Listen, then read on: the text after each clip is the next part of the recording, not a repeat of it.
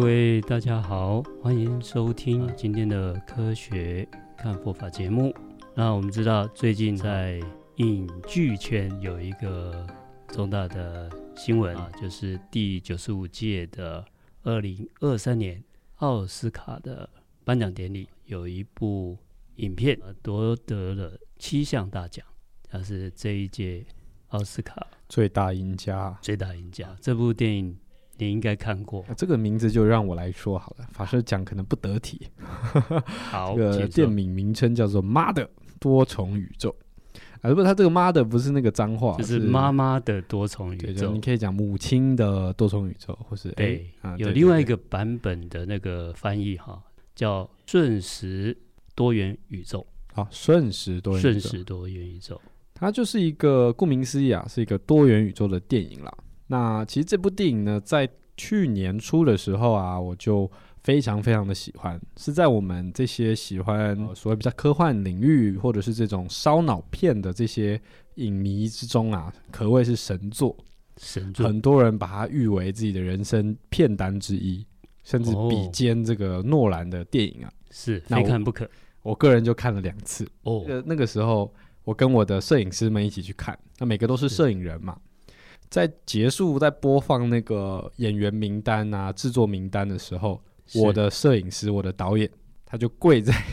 跪在地上，然后跪完全程，让那个制作人员字幕名单跑的全部跑完 他用哇他的这个行为表达他对这个电影致最大的敬敬意哦，太厉害了，这样子。是是是，所以我个人是非非常认同他获得这么多奥斯卡的奖项，因为他确实实至名归啦。对嗯是所以我们今天要聊这部电影的这部的电影，它的英文名字是《Everything Everywhere All at Once》。就是所有事情、所有地点都在一个点这样子。是的，它翻译成多重宇宙，可能也是对的。它的剧情里面也有啦，那也是现在我们这种所谓的平行宇宙、呃这样的观念。是是，慢慢大家在讨论，所以他就用这个平行宇宙的观念。那我们知道，我们在以前的节目有谈过几种平行宇宙的概念。嗯，这部片哈、我个人是认为它用了两种平行宇宙的概念。啊、这边简单跟观众说明一下，就是多重宇宙或是平行宇宙，它有很多的派系啊。啊，法师要不要稍微简单介绍一下，大概有哪几种、大概有三大类了哈、 o k 第一类就是我们这个片子里面有用到的，在时间的分歧点，就是每个人的做决定的时候，人生决策的时候、抉择的时候，嗯它有分歧点。一旦做了分歧啊，比如说像我没有结婚，或者我有结婚，嗯，这两个走出来的人生可能就不一样。它是线性的时间，就是时间是一直往前走，是所以就在现在这个时候，我决定要说出一或二，就会分别我假设讲一，那二就会创造出一个新的宇宙，是的，那就是以此类推。所以宇宙是一直这样越来越多、越来越多、越来越多，随着每个意识做决定的时候，是这的样子，是这是第一种说法。第一种说法，这个是在这个片子里面有呃用到对的对。对，是这样啊，子。所以我们的女主角她是一位五十五岁的美国华裔的移民，嗯，叫秀莲。秀莲，那你看她最后成为电影明星、武林高 手、金曲名伶，还对成为厨师。她刚好也跟了有一些经典电影做致敬。对对对，所以就是说，他这个角色在电影当中，他会演出他不同的选择，最后的结果结果就不一啊都有样，演出来。那有不同的职业，啊，甚哎至有些超乎人类能够 理解的一些现象，它有演出是来。这是样子是，啊，还有一个是叫王安石，就一个石 头，在某一个宇宙的可能性，你不是一个人哦，你是一颗石头，或者是的是在某一个宇宙，你的手是热狗，是可谓是脑洞大 开，脑洞大开。很有创意。对啊，这是有可能的，因为我们回到源头来讲，人类的这个基因发展，我们是就进化论来讲，我们是人猿呃灵长类演变过来的。那有没有可能在某一个时间演变的过程，是我们是从鱼类突变的，或是我们是从某一个基因，比如说原本是硬骨头跟软骨头，我们被物竞天择留下来的结果是软骨头，是搞不好我们的手都是完全软的，我们是没有骨头的，是，这是一有种可能性嘛？无限的可能，是的，就是从演化论或者从其他的生物学的论点来讲，事实上就有非常多的可能。没错，然后这是在他个人人生的一个分歧，每一个不一样的行业，他可能就走不一样的人生。对对那他一开始的主题，他是一个移民，然后经营了一家洗衣店，嗯，好像很平凡的一个小角色。对然后他也有不一样辉煌的职业，那就是有不一样的一个世界的呈现。嗯这是第一种的平行宇宙。没错，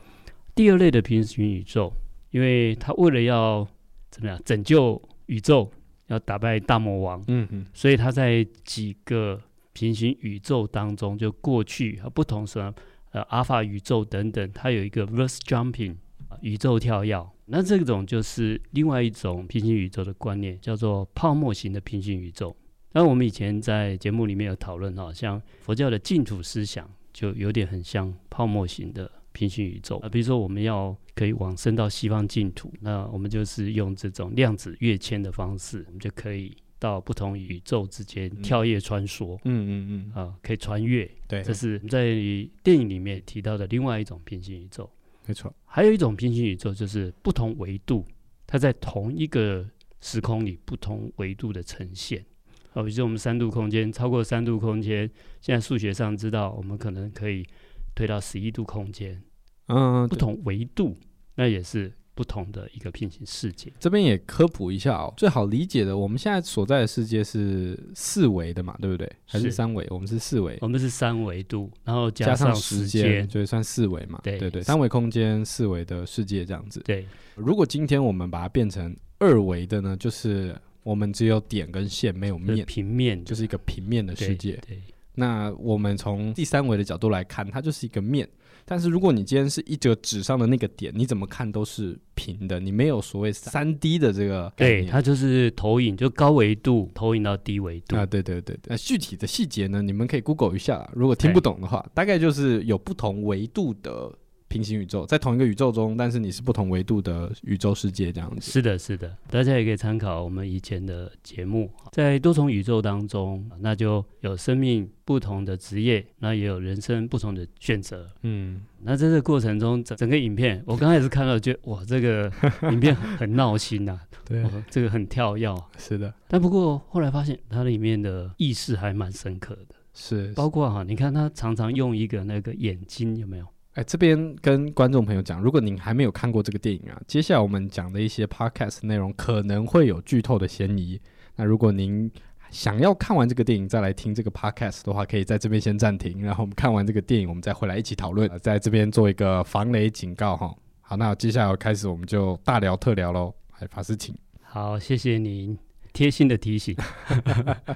我们在片中里面看到他常常用一个塑白胶眼眼、球啊塑胶眼球，对对对对它是一个象征的意思。嗯，常常女主角把它贴在我们的这个头上。我们的头上，这个叫做眉间的眉心这里，类似我们松果体的位置。嗯，松果体这地方常常很多身心灵的观念里面是我们的一个觉性的地方，就在这个眉心这里。眉心这个地方。哦，自觉能力是在这个松果体，很多都是从这个角度来看的。那所以他碰到很多生命或生活上的一个困境的时候，嗯那他就会把那个眼睛贴上。嗯，他希望说他能够有点像找到真相，找到自我。对，透过观察自我，然后找到一种面对这些困境，他需要有一种能力去克服困境，去解决种种问题。因为他碰到几个问题，一开始本来是他爸爸的一个大寿要办一个 party，嗯嗯结果在筹备 party 的过程中，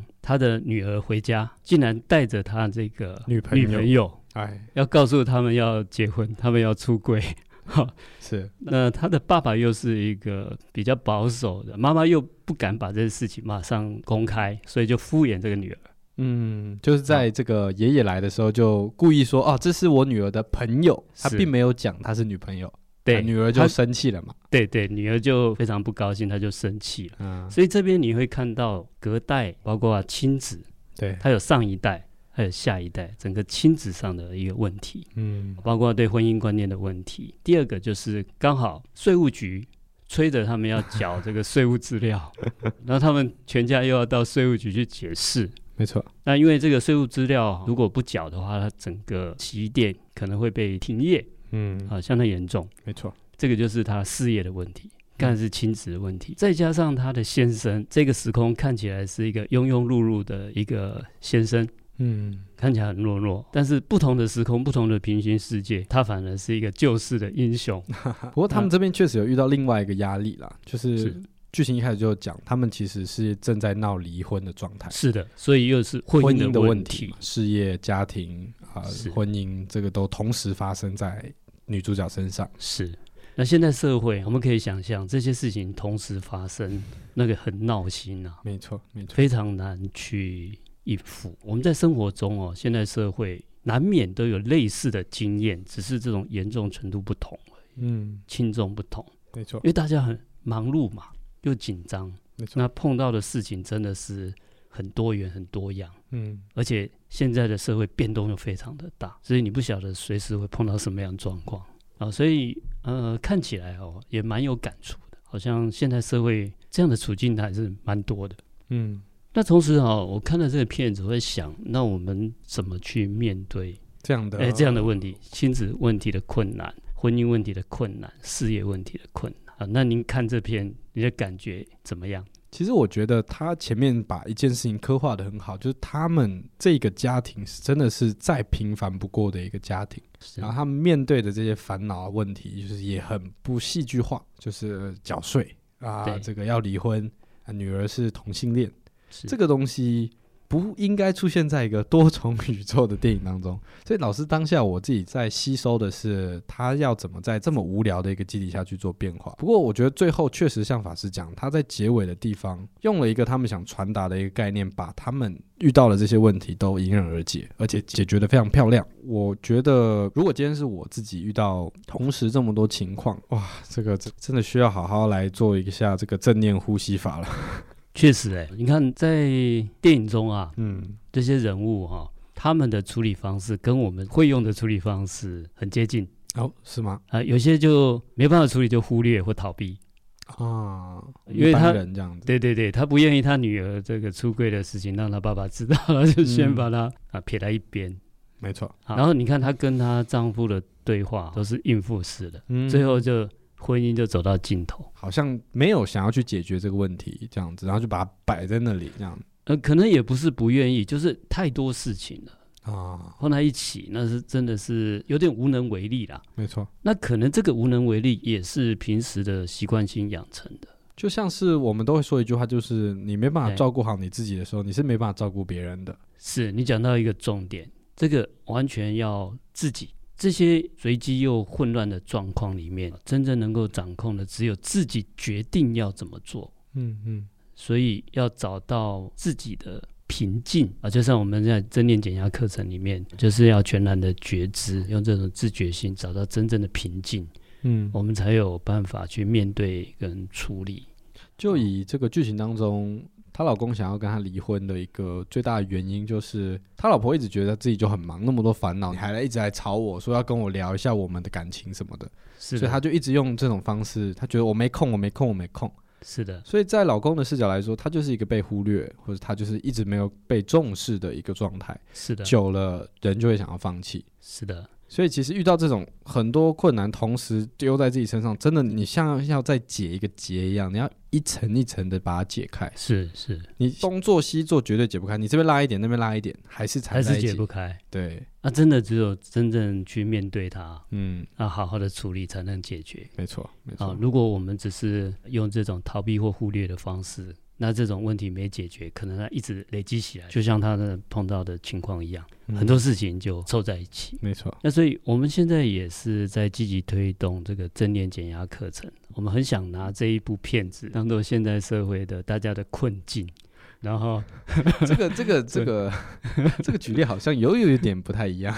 就是哎、好来法师叫我们看这部片，让我们体会一下我们对现在的对对压力，对就对看一看哎、怎么这个你觉得行吗？怎么突然开始战斗了， 嘿嘿，怎么变功夫英雄了？是的，是的，我个人是觉得或许有更好的选择啦，但确实这是最近的话题啦，可以是参考一下。是。那好莱坞的电影都喜欢最后就是要打败大魔 王啊，他女儿最后会变成大魔王。没错，没错它里面又有一个常常用的元素，就是一个 bagel。啊，据说那个编剧那个 bagel 的用意是黑洞的意思。嗯，把什么都吸进去。是的，对，然后他有提到就是孩子是父母的黑洞，孩子是父母的黑洞。对，他的解释是把父母的能量、精力都全部耗吸走 哦，是这样啊啊，OK。嗯，孩子是父母的黑洞， 对对对，哦是不用知这道样的意象，这样是是是，不知道大家看的是什么感觉？是是。我觉得他在这部电影当中，其实也有聊到一些议题，我也想跟法师讨论。当然，这个东西都是直接是有剧透的啦，所以哎还是再次， 如果你还没看过，先看完再来听啦。是的，是它里面有一个不断在讨论的点，就是他女儿了解了所有的知识。他这剧情是这样，就是他不断的去跳跃到每个宇宙，他到那个宇宙，他就可以学会这个宇宙这个人他在这一生学会的所有事情。所以你就可以想象一下，我到 A 宇宙，我就可以把 A 宇宙经历的事情，可能 A 宇宙的我全部变成一学会个篮球明星，是，所以我所有经历我都学会。对。他呢，就是在讲他女儿就是有能力跳到其他宇宙，但他有一天把所有宇宙的东西全部吸收了之后，他得到一个结论，就是他要毁掉这个宇宙，就什么都不是。是，那你认为它为什么会产生？这不是已经学得很好了吗？学得很满足了吗？为什么要想要毁掉这个宇宙？当一个人全知全能，他把所有人世间的道理都搞懂的时候，可能会出现两种情况，是就是他认为一切都没有意义了。当我知道所有事情之后，我不会想要继续生活，因为我知道这个世界的真理。我不会想要求知，因为我知道这个世界的真理。我不知道我为什么要继续活着，我是生是死，这个意义都不重要，因为我已经知道这世界的所有的全知全能，在他他的脑袋里，他全部了解了。所以他女儿的做法，我那时候跟朋友讨论的结论叫做，他在讲一个东西，就是人性本善或人性本恶，或是所谓的正向思考跟负面思考。他妈妈也是到最后全部的世界都看过了，两个人的维度是一样的，他们也都全部看过了。但他妈妈的结论是，他还是正面的去看待这件事情，因为他觉得爱这件事情是永远不会停止的，爱的感受是不会停止。他女儿是我知道全世界的真理之后，我觉得这个世界一点意义都没有，所以我要回到这个世界。两个是一个极端，是，你们这讨论的很深刻。对啊，不过我提供另外一个想法，请说。欢迎讨论了哈。一个是我觉得这个女儿是阿法宇宙，她就像您讲的，她把很多该学的知识啦都学会，嗯，但是感觉她是比较勉强的，也就是她已经超越超限了，超限超过那个她的上限度了，啊，那就是您刚才讲极端。极端那我看她妈妈也是，现实的世界也是极端，嗯她是完全不在乎，嗯一个是非常在乎，嗯其实也是另外一种极端。对啊，我是从这角度去看，嗯所以呃是不是生活中还是要找一些平衡点啊？你也不要太无所事事，太无所谓，但是你也不要太积极啦，太用力，然后超过自己的能力限制，嗯那你可能会变成一种大的突变啊。嗯因为照理说啦，如果是我们了解了整个所有宇宙的一切，那应该是会更坦然。我觉得这个点就是一个值得讨论，也是想跟法师了解的，就是说，当你离苦得乐了，离苦得乐的状态，其实就是你存在的压力就没有了，不管是是各方面，其其实这有点接近我了解了这个世界的所有道理。所以我最后的得到的最后的那个心情叫做我好孤单，然后这个世界是没有意义的，是就你把问题的答案全部找到之后，你发现这世界的存在就是一个虚无。是的，那另外一个妈妈的感受是，就算我满自足我我满足，对对对而且我觉得他甚至他的结论是，他就很正向嘛，就是我得到世界所有真理，但是我得到一个结论，就是爱这件事情是会超越时空空间的，而是女儿没有感受到爱，这是他们两者的差异。是的，所以我从这边看到，就是说为什么一样是修行，嗯有些会彻底的圆满觉悟成佛，嗯我们讲的布达对觉者，有些成魔，啊这个会成为魔这魔王，也是很有能力的，嗯也是很用功的，很嗯精进在修行的，嗯但是他就是这个处理出来的结果就是不一样。啊，这也我看了这个也有蛮有感触的，为什么会沉默？哪一个环节出错了？嗯，也就是说，最后你对整个宇宙人生的真理彻底了解了以后，那应该是会一个圆满的生生命的状态啊，因为他了解了一切，了解了一切，我认为是满足，了解了一切。又变成空虚。另外一位他的女儿嗯了解了一切，就变成空虚，对对，那变成他最后要毁灭掉整个世界。就一个是我了解了一切之后，我觉得我没有活下去的意义了，是因为我什么都懂了。对啊另外一个是相反嘛，我是就更应该继续活下去。是的，我是的，每一天都没有烦恼了。对对。那我们也就是说，这就比较正向或者是负向的。对，那其实就是说，以正念觉知来讲，就没有价值判断说这个是正向和负向，但处理出来就是不一样。嗯有些是得到满足，嗯，有些反而是空虚的，嗯嗯这有人生的价值观在里面。嗯嗯如果全然了解以后会空虚，我个人认为啦，他还差一点点，就是他的了解，他把他他所有的是知识学会以后，嗯他是觉得是啊就这样，对，啊，就变空虚了，这就比较有一点断灭的感觉。有些人，哎，我全部学会了，我感到很满足，甚至他把他学会的去帮助别人。嗯嗯剧中这一位大魔王，而是他女儿的另外平行宇宙的身份，他把他学完了以后，他没有想要去帮助别人，然后觉得空虚，然后要把这个宇宙毁掉。嗯，那毁掉，他会伤害到自己，也会伤害到全部宇宙的生命。对，哎，这是他没有在考虑的，因为他不在乎嘛，他不在乎。我觉得最后他这个电影，他其实用了一个很巧妙的手法来讲爱这个意象。是他就是用一个对比，妈妈对女儿的爱是永远，但是女儿因为在每一个宇宙当中，她的妈妈都不理解她，是，所以她发现她到每一个宇宙之后，她的承接到的那这个这一世这个平行宇宙的她，都是她妈妈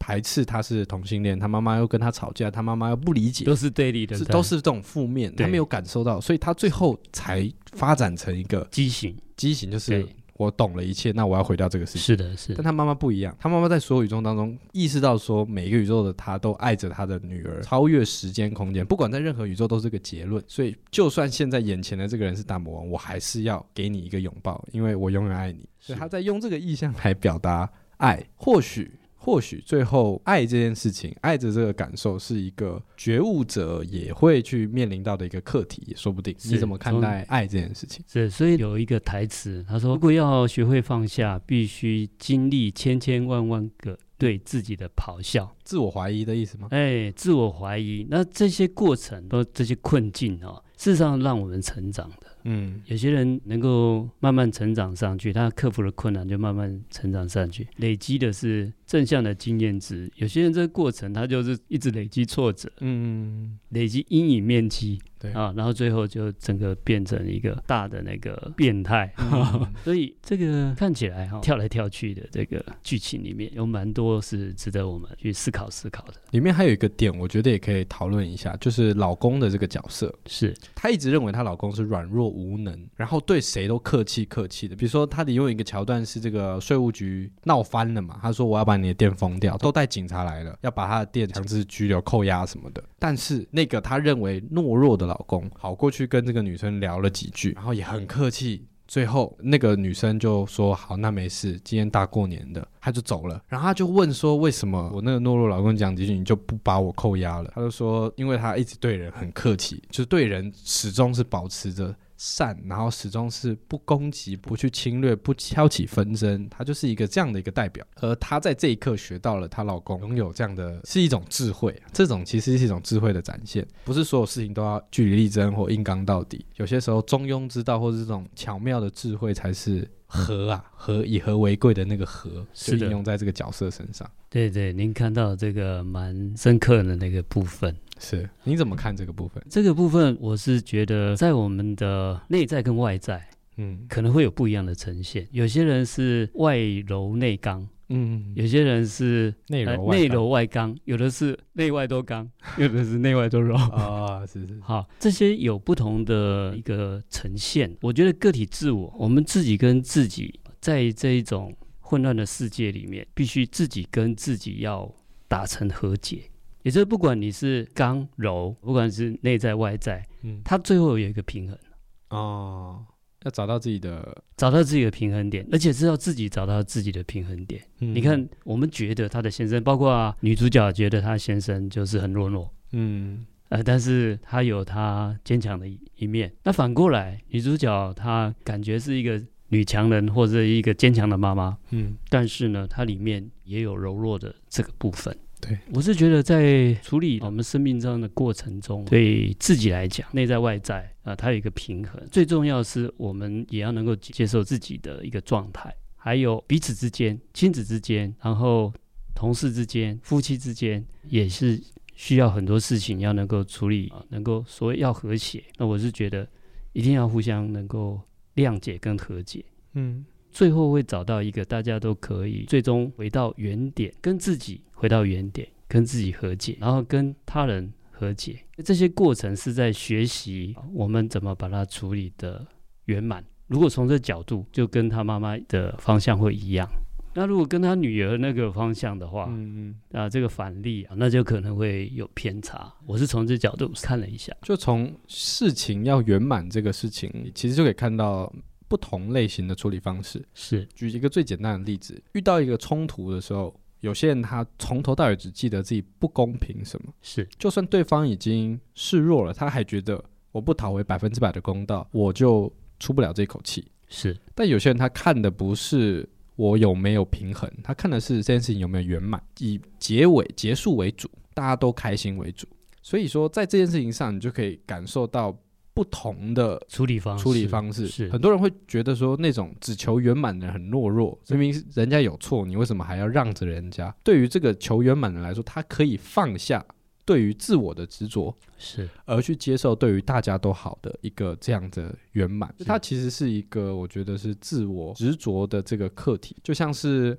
其中有讲嘛，妈妈跟女儿，她一直把她抓着不放。她好像觉得她只要一放开，她女儿就不会回来了。就算她妈妈不认同她女儿是同性恋是这件事情，但她还是紧揪着她不放她走，不成全她。是但最后她意识到一件事情：我要放开，我要放下执着，事情才有可能圆满。才会圆满，所以他对最后做这个决定了，说：“那你走吧。是”但是我告诉你，你想回来，我随时都在，我永远会给你一个拥抱。他用这样的方式告诉他的女儿，他女儿最后回来了，是。就是他放啊下这所个以执着了。你想要掌控的，他反而逃得远远的；对反而你愿意放开，他就回到你的身边对对，啊。所以我很认同你的讲法。最后，整个生命还是追求一个圆满啊，嗯嗯，这个是很重要的。那不过这个过程中啦、有很多的学习啦。那我认为这些困境也是让我们怎么练习圆满的嗯一种过程，因为现在生活确实不容易，压力很大，嗯然后种种的情绪烦恼嗯非常的多，所以现在呃社会上很多忧郁症、躁郁症乃至自杀倾向，我们互相鼓励，坚强的活下去，然后把这些种种的亲子也好、事业也好，还有婚姻也好里面的问题很多的困境，啊把它用一种学习跟成长的角度啊去面对跟处理，把它当做一种人生的一个学习。回到最开始讲，这个妈妈她遇到的三大困境：亲子的困境、事业的困境，还有婚姻婚的姻困境。这三件事情其实都是某一种执着放不开的点。是啊，亲子当然就是说他没办法放开他女儿，让女儿去真正做他自己，他永远会有那个包袱在。他大可以理解说女儿的事是他的事，所以我跟我爸爸客观的叙述，他是一个同性恋，这个是有什么不可以的？是，这这就看破放下。看破放下嘛。哎，你把它看清楚，你对理解清楚，你就愿意按照他的意愿去发展。对是。所以在剧情当中就有演，其中一个宇宙是他告诉他爸爸啊，就后来发生了什么事情，就是他做的这个选择是他选择放下，看破了，他放下了，是不同决策的不同的另决外一策个对平对行对宇对宙对对是，所以这是第一个嘛。嗯哼，那第二个事业，她怎么解决这个婚姻？她也是把这件事情放下了。她一直认为是她老公亏欠于她，她一直认为是她老公把她骗来美国，让她过这么平凡的生活，所以她心中一直有怨。但其实她忘记了，她老公也给她带来很多的快乐，甚至在她最绝望的时候，她的店要被收走的时候，她老公挺身而出帮她解决。是，她放下了对于老公的这种偏见，嗯哼，而完全接受自己真正爱这个男人，是。所以她第二所个以婚姻的问题解决了。常常别人的三一美意，我们很容易忘记，没错然，后别人对自己的不足或者是伤害就耿耿于怀。对对，所以她最后放下了对他的成见，她去接受了对方的爱。那相反的，老公也感受到老婆重视他、爱他，所以他们就也继续下去，和了嘛。是那最后一个事业呢？他之所以事业的冲突点就在于说，他执着于这个，他不想要啊、呃好像补哦票还是干嘛的，就是对方也很执着嘛，就是照游然后戏那个规税则务嘛人。员按照按你照就没有规则补按啊，照我也法给你律时限呐、你对还时限没有到，你就给我查封这样子。是但是，呃，她老公去跟她聊，也是讲说，你我们有我们的困难，我们放下对于理的这个执着，我们用情来去看这件事情，事情也圆满。因为你也不想要真的害我们家破人亡，我们也不想让你难做人。那我们明天马上补给你，那今天你就放过我们，我们一起过个这个好年。大家放下了对于当下理的这个执着，求圆满。是所以硬要我讲这部电影给我的一个很大的启发，我觉得也是这件事情，它其实就是佛学里面讲的看破放下放下的一个智慧。是